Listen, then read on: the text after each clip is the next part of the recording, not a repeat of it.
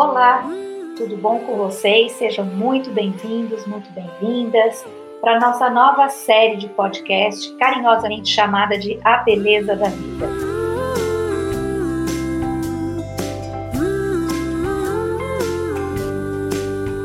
Esta série vai tratar da autoestima do paciente oncológico. Toda essa iniciativa tem o apoio o patrocínio da Lips Farmacêutica, que sempre se preocupa com essa forma mais humana de envolver os pacientes. Cada um dos nossos podcasts vai trazer informações úteis, importantes, aprovadas pelos profissionais de saúde, para ajudar tanto quem está com câncer como quem cuida das pessoas que estejam passando por esse momento desafiador, encorajando e auxiliando da forma mais eficaz e afetiva. A ideia é que você nos acompanhe porque vão ser vários episódios. Comemore cada dia a beleza da vida. Eu sou a Vera Goli, que sou jornalista, sou palestrante e diretora do IDVH, que é o Instituto de Desenvolvimento e Valorização Humana. Junto com o fotógrafo e sociólogo Hugo Lenzi, nós do IDVH, toda a equipe do IDVH, a gente desenvolve projetos para a humanização da medicina, como esse, e também o projeto de peito aberto, autoestima da pessoa com câncer de mama. Nessa estreia dos podcasts A Beleza da Vida, nosso primeiro episódio, nós vamos falar sobre um mar de emoções. Ou seja, recebemos duas convidadas muito especiais pelo trabalho humanizado que desenvolvem com pacientes com câncer. Uma é a Cristina Tarabai, psicóloga, psico-oncologista e psicanalista, que desenvolve trabalho diferenciado como líder da psicologia do Núcleo de Psico-Oncologia do AC Camargo Cancer Center, em São Paulo. E a doutora Fabiana Macdice, que é médica mastologista, que também atua no AC Camargo Cancer Center, como líder do Centro de Referência da Mama e é membro da Academia Brasileira de Medicina e Reabilitação. Doutora Fabiana, seja muito bem-vinda para estar aqui conosco. Verinha, é um grande prazer estar aqui com você, não só hoje, como sempre, porque a gente tem uma jornada longa e poder levar um pouco de informação, um pouco de humanização, um pouco de desmistificação para as mulheres que estão passando por esse momento de diagnóstico vai ser muito legal. Muito obrigada. E Cristina Tarabai, é, muito, muito obrigada por sua presença, por estar aqui com a gente hoje. Eu agradeço o convite, Vera, Fabiana, e é um grande prazer estar aqui e poder falar do, do nosso trabalho, do nosso dia a dia, né? Obrigada.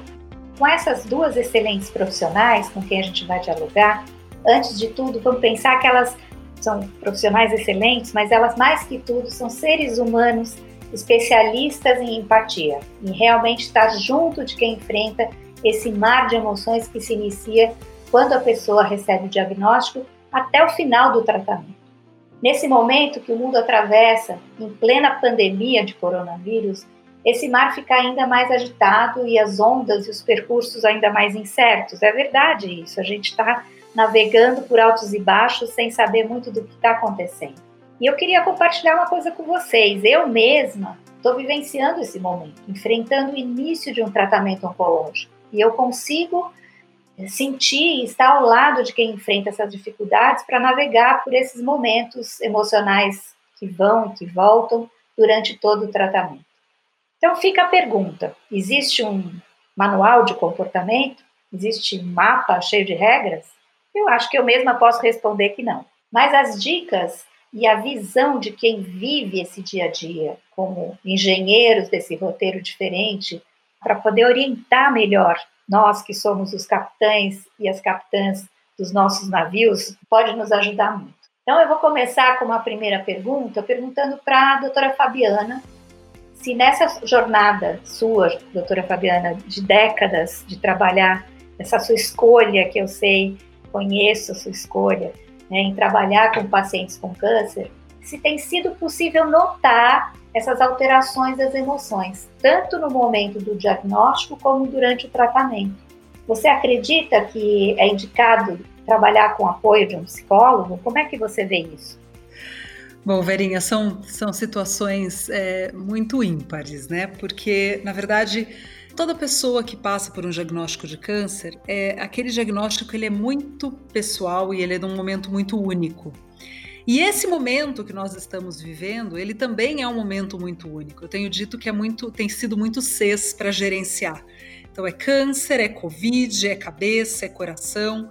Então a gente tem vivido um momento de grande dificuldade e somado a essa grande dificuldade, essa própria dificuldade que o câncer já traz, de todo um mar, realmente, como você disse, de emoções, e que são muito atrelados a expectativas de cada paciente. Cada pessoa é uma pessoa, traz em si uma história. Como se você estivesse realmente navegando com horas e horas prévias de navegação é, realizadas ou não. Quanto tempo você já navegou nisso? Se essa história vem em alguém que viu muito sofrimento, às vezes, na própria família, com o diagnóstico de câncer, essa navegação vai ser mais conturbada, vai ser mais carregada, porque ela vai trazer com ela essas emoções. Na verdade, eu acho que o ideal seria, se a gente estivesse pensando em expectativa e realidade, que 100% das pessoas que passam por um diagnóstico de câncer tivessem a possibilidade desse apoio.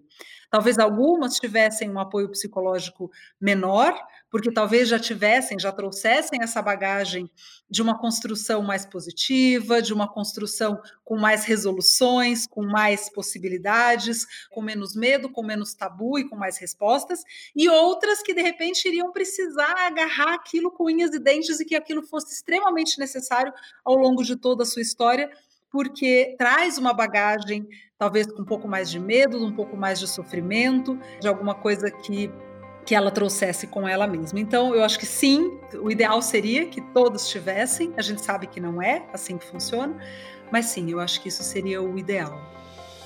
Eu queria ouvir, Cristina, um pouquinho é, de você, como psicóloga que lida diretamente com as pessoas com câncer. Quais as manifestações emocionais mais comuns que eles manifestam?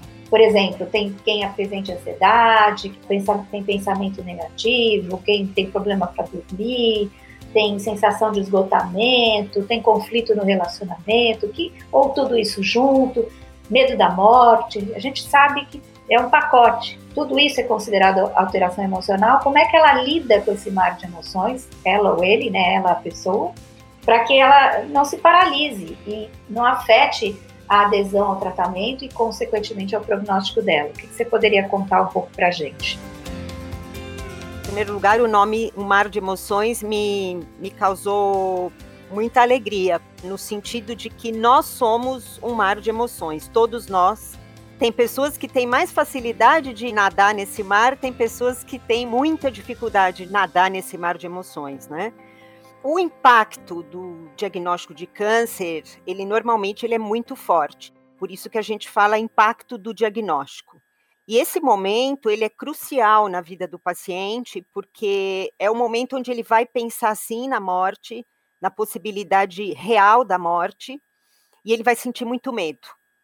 Seria muito bom se a gente pudesse atender grande parte dos nossos pacientes neste momento, porque a gente conseguiria trabalhar desde o início todos os sentimentos né, envolvidos né, nesse diagnóstico. O que a, a gente mais vê em termos de diagnósticos psíquicos nos nossos pacientes, uma grande sensação de angústia, que é aquele aperto no peito, a depressão, tristeza profunda e uma dificuldade muito grande de lidar com as situações e, obviamente, né, o que a gente chama de ansiedade antecipatória. Eu antecipar o meu sofrimento sem ainda estar vivendo esse sofrimento. Por exemplo, o médico fala: olha, nós vamos começar a químio na próxima segunda-feira, e no fim de semana ele já começa a sentir náusea, ele já não dorme bem, ele está muito mobilizado com tudo aquilo que é o que a gente chama de ansiedade antecipatória. Ele ainda nem sabe se ele vai sentir todos aqueles sintomas que o médico falou que ele poderia sentir, mas o corpo dele, a mente dele já começa a responder de uma forma como se ele já estivesse sentindo. Nesse sentido, o acompanhamento de um psico-oncologista, ele é essencial, porque a gente vai desmistificar um pouco tudo isso e tentar trazer uma tranquilidade maior para o enfrentamento dele no tratamento. Muito bom, muito boa a sua, sua colocação. Eu queria voltar para a doutora Fabiana, porque ela deu um panorama bem interessante para a gente analisar. Mas na vida real, como você mesma falou no final da sua frase anterior, da sua colocação, infelizmente, isso não é uma realidade, né? Não é todo mundo que tem acesso a um psico-oncologista. Como que a gente pode ajudar as pessoas, tanto as que estão, óbvio, em plano de saúde é mais fácil, mas as que não têm plano de saúde, é, aí eu queria a opinião das duas, inclusive. Primeiro vou perguntar para a doutora Fabiana, mas depois para a Cristina, como que a gente podia oferecer caminhos para quem tem dificuldade desse acompanhamento oncopsicológico. Bom, eu acho que uma das grandes tarefas que a gente tem, e que esse podcast eu espero de coração que consiga chegar às pessoas, desmistificar a questão de que quem precisa de um psico-oncologista é uma pessoa específica. Teoricamente, todo mundo precisa. Teoricamente, todas as pessoas que estão passando por um momento de dificuldade teriam o benefício de ter esse apoio, esse ombro amigo de alguém que entende de todo aquele processo, de todo aquele momento e que vai conseguir oferecer ferramentas para esse enfrentamento. Eu costumo usar um exemplo que é o seguinte para as minhas pacientes, falei isso hoje, inclusive, para uma das minhas pacientes, que eu encaminhei para a psico-oncologista, encaminhei para a Cris e ela ainda não marcou. O que eu disse a ela foi de permita-se, né? Permita-se ser cuidada. Permita se colocar uma boinha para atravessar a piscina longa e profunda e a boia não vai estar tá nadando por você. Você simplesmente vai ter um apoio. Quando você não conseguir mais, quando você estiver muito cansada, quando você tiver, quando você não estiver conseguindo bater as suas próprias pernas, essa boia vai te dar um acalento, vai te dar um amparo, vai te dar um sossego, vai te mostrar, vai te dar aquele, aquela pausa para que você respire, para que você busque as suas ferramentas internas, que às vezes ela não consegue, ela não tem, e que uma, uma psico-oncologista pode ajudá-la a descobrir ou a, a, conseguir e terminar de atravessar essa piscina. Eu acho que muito do que as pessoas, muito do medo, inclusive, às vezes não é nem a falta do acesso do psico-oncologista, mas é a, é a construção errônea de que quem precisa de um psicólogo é quem está doente, ou, ou quem tem problema, ou quem é louco. É, infelizmente, a gente ainda tem muito mito relacionado a isso. Então, a primeira coisa eu acho que a gente mostrar nesse podcast para as pessoas que existe a psico-oncologia, que existem formas e que existem pessoas treinadas e que têm toda a possibilidade de ajudá-los a atravessar essa piscina longa e profunda. Muito boa essa colocação.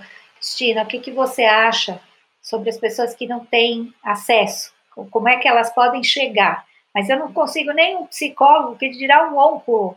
Ela ainda é uma especialidade bastante restrita, né? Embora ela seja muito importante, até pelo número de casos de câncer que a gente visualiza pelo mundo, né? Eu acho que tem duas coisas aí. Uma é aquilo que a doutora Fabiana diz. Às vezes a paciente tem acesso, mas ela não vai por o preconceito. Ela tem medo do que vai acontecer ali dentro. Então, assim, eu costumo falar: olha, o que, que vai acontecer? Nós vamos ter uma conversa, nós vamos bater um papo. Inicialmente é isso, eu vou te ouvir. Eu costumo dizer que eu trabalho com a história das minhas pacientes, eu trabalho com histórias. Esse é o meu trabalho. Ela vai me contar a história de tudo aquilo que ela está sentindo e a gente vai trabalhar com isso. Então, não precisa ter medo, nem terror e nem nada. No caso de um paciente que não tem acesso, eu acho que seria muito bom a gente já fazer uma orientação familiar ou com os amigos, quem acompanha essa paciente, no sentido de diminuir cobrança, né? Existe uma coisa assim, como se as pessoas tivessem que estar sempre bem. E isso não é verdade. Todos nós, independente de doenças ou qualquer coisa, tem dias que a gente não está legal. Esse fluxo dos nossos sentimentos, ele tem que ser respeitado. Costumo dizer, né, uma orientação aos familiares ou aos amigos, assim, de não cobrar que ela esteja sempre bem, de não falar, né? Ai, mas você é tão forte e agora você está fraca. Não, tem dias que eu não estou tão forte assim e tudo bem, não tem problema nenhum. Você respeitar o fluxo emocional de uma pessoa é muito importante, porque aí essa pessoa vai se sentir acolhida e aí sim ela vai poder ter mais recursos para poder enfrentar. Essa orientação, para quem não tem acesso, você orientar a família, de respeitar esse fluxo emocional, eu acho que já ajuda bastante a esse paciente não se sentir tão cobrado, por ele se sentir triste, por ele sentir medo, porque nós somos seres humanos e a gente sente medo, a gente sente tristeza, a gente sente alegria, a gente sente um mar de emoções. É verdade, é verdade. Aí, assim, dentro de toda essa história, o que, que acontece? As pessoas que não têm o acesso e não conseguem ter essa orientação e, e esse bate-papo, como a gente está tendo aqui agora, elas acabam acessando o Google. O doutor Google e a cada vez mais a internet, vai todo mundo lá, ou porque antes só ouviu o que a amiga falava ou a vizinha falava, continuam ouvindo. Mas agora, além de ouvir as, as vizinhas, ela vai acessar a internet. O que seria positivo ou negativo nessa hora? Justamente pensando até nessas pessoas que não têm acesso. Como é que a gente consegue mostrar um caminho para ela que seja, olha, não, não acredita em tudo que sai no, no WhatsApp, ou tudo que acontece no, sai no, no Google. Ou se você, por exemplo, está precisando desabafar, ainda mais num momento de pandemia como esse, precisando organizar a tua vida, você pode criar um canal no YouTube ou no Facebook que você conte a sua história, isso é positivo ou não para ela? Queria ouvir um pouco da opinião da doutora Fabiana. Eu acho que a, o Google é, é um excelente método desde que ele saiba ser utilizado, desde que a gente entenda ou que a gente explique para as pessoas que a internet aceita tudo. Então é importante que se tenha filtros para o uso dessa internet. Eu sou, por exemplo, uma das pessoas que tento carregar o máximo possível de informações de qualidade. Mas a gente tem muita informação de pouca qualidade. Essa busca da fonte ela é de extrema importância e acho que realmente ela consegue, através da internet, a gente tem conseguido é, chegar às pessoas de uma forma muito mais adequada. Então, se a gente conseguisse lançar ou divulgar cada vez mais páginas que a gente confia, que a gente sabe que a informação que está lá, então a página do Peito Aberto, a página da Oncoguia, a página do AC Camargo, então as, as páginas que têm todo um trabalho de validação contra fake news, que estão o tempo todo sendo é, revistas, isso seria muito melhor. Infelizmente, o que a gente tem é uma quantidade muito grande de informações que não passam por esse crivo de qualidade. Então, a gente também tem que, ao mesmo tempo que a gente orienta, pode buscar informação, que a gente tente orientar Cuidado onde é que você busca essa informação. Então, essa construção de busque informações, onde você, se tem um médico falando, que tenha lá o CRM do médico, qual é a especialidade dele, da onde ele tirou aquela informação. Mensagem por WhatsApp hoje é uma das coisas que mais são chamariz dentro daqueles grupos de família, por exemplo, que a gente recebe, e a quantidade de fake news ou de coisas que desconstroem a informação, ela é muito grande. Essa é a questão. A única coisa que eu vejo em relação a essa, isso que você falou, Vera, de colocar, de se expor na mídia, é, eu acho que é um momento um pouco delicado. Quem está aqui sabe, eu tive câncer de mama e eu me senti confiante para colocar essa informação aberta para todos depois de mais ou menos um ano que eu tinha tido câncer. Talvez implicitamente eu tivesse vontade ou os meus textos, por exemplo, na minha rede social, talvez já tragam um pouco de todo o sentimento que eu estava, de todo o meu mar de emoções de quando eu estava fazendo o tratamento. Mas eu abri para as pessoas quando eu já estava me sentindo forte o suficiente para que se eu recebesse flores ou pedras, que eu continuasse segura. Então, eu acho que uma pessoa que queira expor o que aconteceu, ela tem que saber que essa exposição ela pode trazer dois conceitos ou dois universos. Ela pode se expor, ser bem recebida, ter um monte de flores jogadas, ou ela pode receber pedras e ela tem que saber lidar com isso. Então, eu não sei se é uma boa, naquele momento ali do diagnóstico, eu indicar a uma mulher. Eu posso indicar, por exemplo, um grupo de apoio, de preferência tem alguém que saiba o que está rolando naquele grupo de apoio, de ter esse cuidado do que está sendo falado ou do que está acontecendo. Fica uma dica de a gente tem que estar tá se sentindo preparado para dizer ou para contar a nossa própria história, porque não vão ser todas as pessoas que vão entender, vão falar, ai que lindo o que aconteceu com você. Talvez algumas pessoas serão muito cruéis, talvez muitas pessoas minimizem a dor, talvez muitas pessoas coloquem a sua opinião pessoal e traga essa pessoa que está se expondo talvez mais desconforto do que conforto. Muito bom. Eu ia falar justamente sobre esses pontos, da gente oferecer caminhos para que a pessoa procure os sites seguros, profissionais de saúde de confiança, grupos de apoio, para que ela possa checar as informações. E antes de se deixar levar pela emoção, sair divulgando nas redes o que ela está vivendo ou se fechar totalmente, que ela respire. Vou respirar aqui, ó, gente, ó. Use o bom senso e avalie bem qual é o momento de expor e para quem. Estou falando isso porque a dica serviu para mim.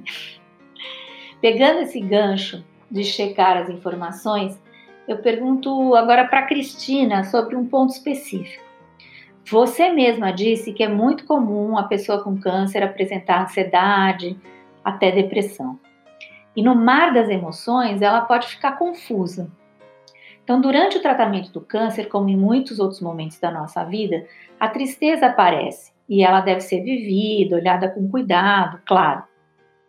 Mas essa tristeza, ela pode favorecer a depressão? Existem estudos que mostram que esse é o transtorno psiquiátrico mais comum em quem está enfrentando o câncer, atingindo em média entre 2 e 3 pacientes a cada 10. Esses estudos também apontam que um paciente oncológico com depressão, ele tem um risco aumentado em quase três vezes, 2,6 vezes, de ter o tratamento prejudicado. Por quê? Porque ele ou ela fica com mais dificuldade de seguir as recomendações médicas e até de tomar os medicamentos. Cristina, como você pode ajudar essa pessoa que está vivenciando o câncer a diferenciar a tristeza da depressão? Vamos pensar um pouco nisso. Como é que a gente pode incentivar as pessoas a buscarem ajuda de um médico e de um oncopsicólogo quando ela está apresentando esses sintomas? E é tão importante diferenciar tristeza de depressão. Uma questão muito simples e, e de ser feita e muito importante para que a gente avalie tudo isso quando a gente está diante de um, de um paciente oncológico, ele é um paciente oncológico naquele momento. Mas ele é uma pessoa, um profissional, uma mãe, um pai, filho, ele tem a vida dele. Você perguntar, né? Ele tem algum antecedente psiquiátrico, né? Já teve depressão, já teve transtorno de ansiedade, faz algum tratamento, faz uso de algum psicotrópico, né? Em primeiro lugar, essa é uma, uma informação muito importante, que muitas vezes essa informação ela fica esquecida. Até mesmo o paciente esquece de nos informar e muitas vezes a família a diferença entre tristeza e depressão é algo que gera uma confusão muito grande, tá? Temos critérios específicos lá no DSM, no CID-10, né, sobre como a gente diagnosticar depressão, tudo lindo, bonitinho, quantas semanas dos sintomas, tal. Só que quando a gente está no nosso dia a dia, às vezes a gente não vai tanto buscar esses critérios, a gente vai trabalhar com o discurso do paciente. Então, muitas vezes, ele não está com uma depressão, assim, um transtorno depressivo, um F32 ali, uma coisa assim, mas ele está com um estado depressivo. Ele influencia na aderência ao tratamento? Sem dúvida nenhuma. Um paciente que não precisa estar deprimido, deprimido, deprimido, mas ele está com sintomas depressivos algo assim que ele não consegue reagir, ele pode não ter vontade de ir para uma quimioterapia, ele pode não ter vontade de ir para o curativo que ele tem que fazer na mama. Tudo parte da nossa mente.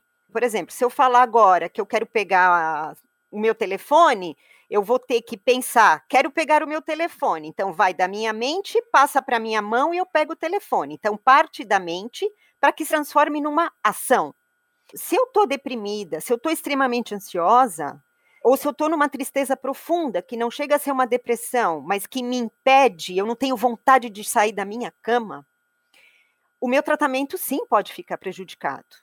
E a família, os amigos e o próprio paciente, eles têm que estar muito alertas a isso, para procurar uma ajuda. Quando se percebe que aquele paciente não está querendo fazer o tratamento, não quer ir na quimio aquele dia, não quer ir na consulta com o médico aquele dia. Por que, que não quer? O que, que está acontecendo? Você não quer ou você não consegue? Essa é a grande diferença. O paciente que está mais deprimido, não é que ele não quer, ele não consegue. E as pessoas muitas vezes não entendem isso. Ah, doutor, ele não quer, ele não, não cuida dele, ele não quer saber de nada, ele não quer. Não, ele não quer, eu sempre pergunto, ele não quer ou ele não consegue? Partindo dessa resposta, aí as pessoas param, não sei, então vamos tentar investigar. E aí a gente vai poder tratar esse paciente ou com processo de psicoterapia ou a medicação e a terapia, e aí a gente vai dividindo essas águas. Ele está precisando de um psicotrópico ou só um processo terapêutico vai ser o suficiente? Então, avaliar essa sintomatologia, essas duas perguntas, tem antecedente psiquiátrico e ele não quer ou ele não consegue, já é de grande ajuda para diferenciar tudo isso. Ai, muito obrigada. É, é, isso foi ótimo, porque deixou bem claro essa questão da tristeza e da depressão. E eu queria aproveitar te pedir, porque infelizmente nosso tempo está acabando, e falar assim, porque muitas vezes a pessoa, para viver esse mar de emoções todas, além de falar com o médico, ela vai desabafar com um parente, vai falar com alguém que está próximo. Se como fazer isso e como não sobrecarregar isso. Então, eu pergunto isso primeiro para a Cristina e já pedindo suas palavras finais, e depois eu vou pedir também o recado da doutora Fabiana. Eu acho sim, né? Eu, eu pego um pouquinho dos meus pacientes adolescentes que eles falam que eles têm o amigo da balada, o amigo para chorar, o amigo para ir no shopping, né? Eles têm essas divisões. Cada um de nós, a gente sente com quem a gente pode se abrir. Eu tenho uma questão que tenho certeza que a doutora Fabiana já me ouviu falar muitas vezes, porque eu falo muito isso para as minhas pacientes. O nosso sentimento é um tesouro maior que a gente tem nas nossas mãos. Se eu tenho, por exemplo, um anel de brilhantes muito, muito valioso, eu não vou chegar para qualquer pessoa que passar ali na rua e falar: Ô, oh, vem cá, você pode cuidar aqui do meu anel que eu preciso entrar nessa loja, eu não quero entrar com o anel? Não, eu não sei quem é aquela pessoa. Essa pessoa pode sumir com o meu anel, pode quebrar o meu anel, enfim. Não, eu vou dar esta joia para alguém que eu confio e falo: olha, você pode guardar para mim, porque eu vou viajar, eu não quero deixar na minha casa e eu tenho a certeza de que quando eu voltar, aquele anel está ali. Os sentimentos são exatamente a mesma coisa. São a nossa maior riqueza, são fonte da nossa vida, do nosso entusiasmo, da nossa força. Então, assim, que a gente entregue para quem a gente realmente confia, para quem a gente sabe que vai cuidar bem dessa joia maior.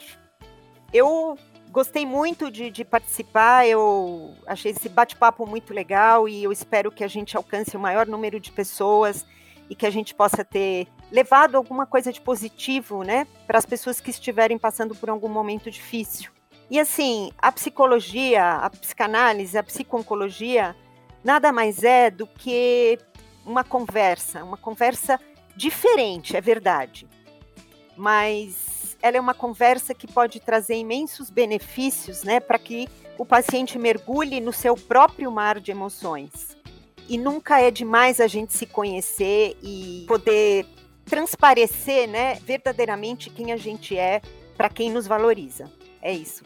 Muito obrigada, obrigada por participar com a gente desse primeiro, porque como a gente vai ter vários episódios, a gente quer é, você aqui de volta com a gente, Cristina.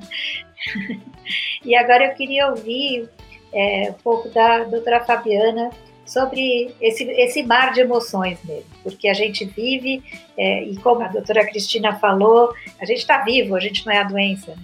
Então, como é que você colocaria isso para a gente chamar as pessoas para estarem com a gente nos próximos podcasts?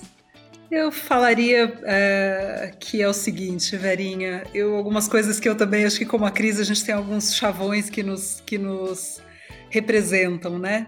E o que eu posso dizer é algumas coisas que eu também falo muitas vezes às minhas pacientes, às vezes às minhas amigas e até para os meus filhos. Uma delas foi o ouvido de uma paciente que disse o seguinte: que o diagnóstico nunca foi nem nunca será meu destino. Então, nós somos pessoas que temos histórias, histórias lindas de se viver, e a gente não pode construir a nossa história por um diagnóstico de câncer. A gente tem que ver pelo, assim, não é a questão de não, não é o que a gente vai viver, mas como a gente vai viver. Então, lembrando disso, que são duas frases construídas e ditas a mim, é, para mim, por duas pacientes, eu posso dizer o seguinte, que a vida a gente sabe que não é fácil. Eu costumo dizer que quando a gente nasce, a gente não faz um contrato de prestação de serviço com a vida, de que a vida vai ser fácil sempre. Não fazemos. Eu não assinei esse contrato. Acho que vocês também não assinaram. Então, o que a gente pode dizer é que tem algumas pessoas que dizem, ah, a vida não é um mar de rosas. Eu digo, é sim. A vida é um mar de rosas porque a vida tem a beleza das flores, né, da cor das flores da rosa, das pétalas. Ela tem o aroma, ela tem a textura, ela tem toda a beleza, mas ela também tem os espinhos. E viver faz parte esses espinhos fazem parte da vida, fazem parte dessa roseira como um todo, fazem parte da construção da vida. Então, queria agradecer demais estar aqui. Espero ter a oportunidade de estar em outros podcasts junto com vocês, tá bom? E, e, espero que isso seja um sucesso, que seja ouvido por muita gente e que essas pessoas se toquem, assim como nós nos tocamos quando nós nos conhecemos. Muito obrigada. Ai, muito obrigada, muito obrigada sempre enche meus olhos de lágrimas falar com você e, e agradecer de coração, né, nós do IDVH, né, toda a equipe aqui, eu, Hugo e toda a equipe, com certeza a doutora Fabiana, a doutora Cristina, nossos apoiadores, a Libs, a gente agradece muito a participação de todos vocês, que vocês nos ouviram, e a gente conta com seu apoio para ajudar, inclusive, a, a, divulgar. Nós mesmos vamos divulgar que estamos aqui, vamos pôr nos nossos, nas nossas redes sociais, né, divulgar o máximo possível. E já ficarem de olho, porque na semana que vem, um novo podcast que vai falar sobre o diário de uma vida bela e saudável. Essa, esse, esse diário da vida bela e saudável vai falar sobre como que a gente enfrenta esse mar de emoções e navega um pouco aí de uma maneira prática no nosso dia a dia, para incluir os nossos cuidados pessoais em, em cada etapa do tratamento. Então, agradeço muito a todos vocês e um grande abraço e até a próxima.